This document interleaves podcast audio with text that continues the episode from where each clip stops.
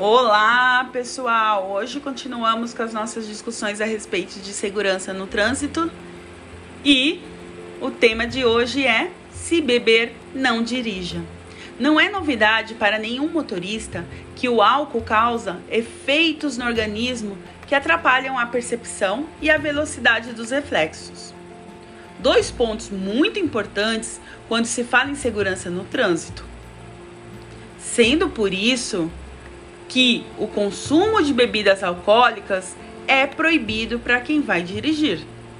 O Código de Trânsito Brasileiro já permitiu o consumo de pequenas quantidades de bebida pelo motorista, pelos motoristas, quando estipulou o limite máximo de concentração de álcool no sangue. No entanto, a lei evoluiu com o passar dos anos e hoje em dia já não há nenhuma tolerância.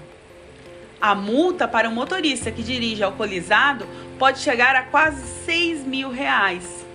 Além disso, o infrator também pode sofrer outras punições, como a suspensão da habilitação e do direito de obter permissão para dirigir e até prisão. Esteja atento, não dirija se bebeu.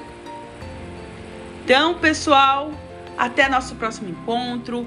Vamos discutindo aí as questões de sinalização, de mobilidade.